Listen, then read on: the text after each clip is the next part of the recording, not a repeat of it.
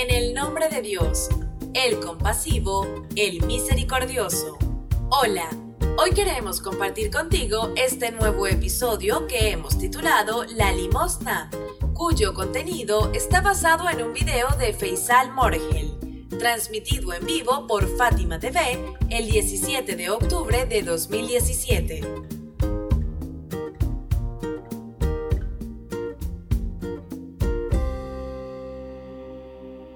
Limosna no significa solo dar dinero a una persona muy pobre o a alguien muy necesitado.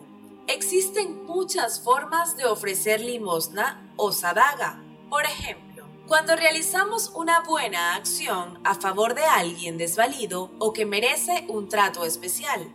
De acuerdo con esta concepción, ofrecemos limosna cuando cedemos el puesto a una mujer embarazada o con un bebé en sus brazos en el transporte público. En este caso, la intención se convierte en limosna. Así lo enuncia el profeta. La paz y las bendiciones sean con él y su familia. Cualquier acto bueno es una sadaga.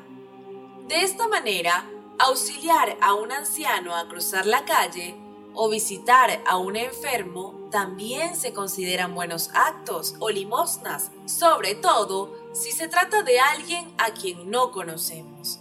Dice el profeta, tratad a vuestros enfermos con la limosna. Respecto a este tema, el mensajero de Dios tiene muchos hadices o narraciones, lo cual constata la importancia espiritual que le otorga a la limosna. También nos muestra a través de sus dichos todas las bondades que procura este virtuoso comportamiento.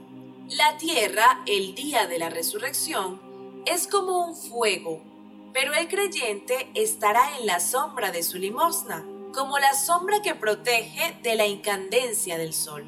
Es decir, estaremos siempre bajo la protección y el cobijo de nuestras buenas acciones.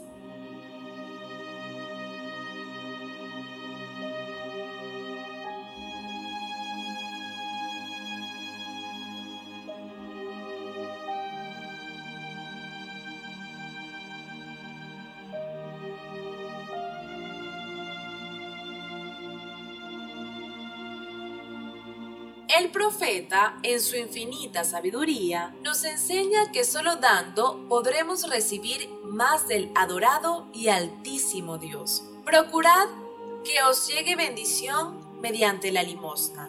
Pero como ya dijimos, dar limosna o sadaga no se refiere únicamente a lo monetario Muchas veces las personas que vemos a diario están afligidas no solo por la carencia material, sino que la gran mayoría necesita que le brinden respeto y consideración, afecto y comprensión. Igualmente, la tristeza de un niño a veces encuentra consuelo con una cálida sonrisa de nuestra parte.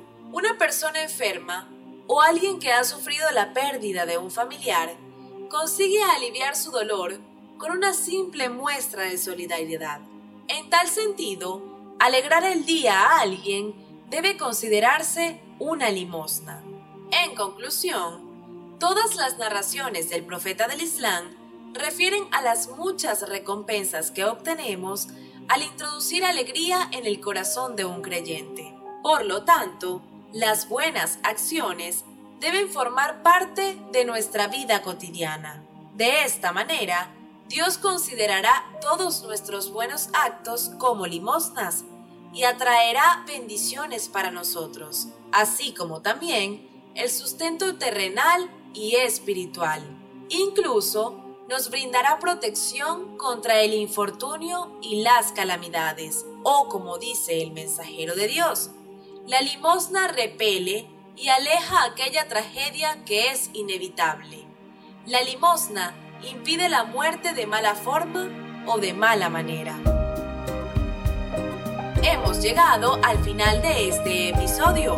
Nos despedimos de ti con profundo afecto y respeto, seguros de que cada día compartirás con nosotros estas enseñanzas que abrirán tu corazón y tu pensamiento. Hasta mañana.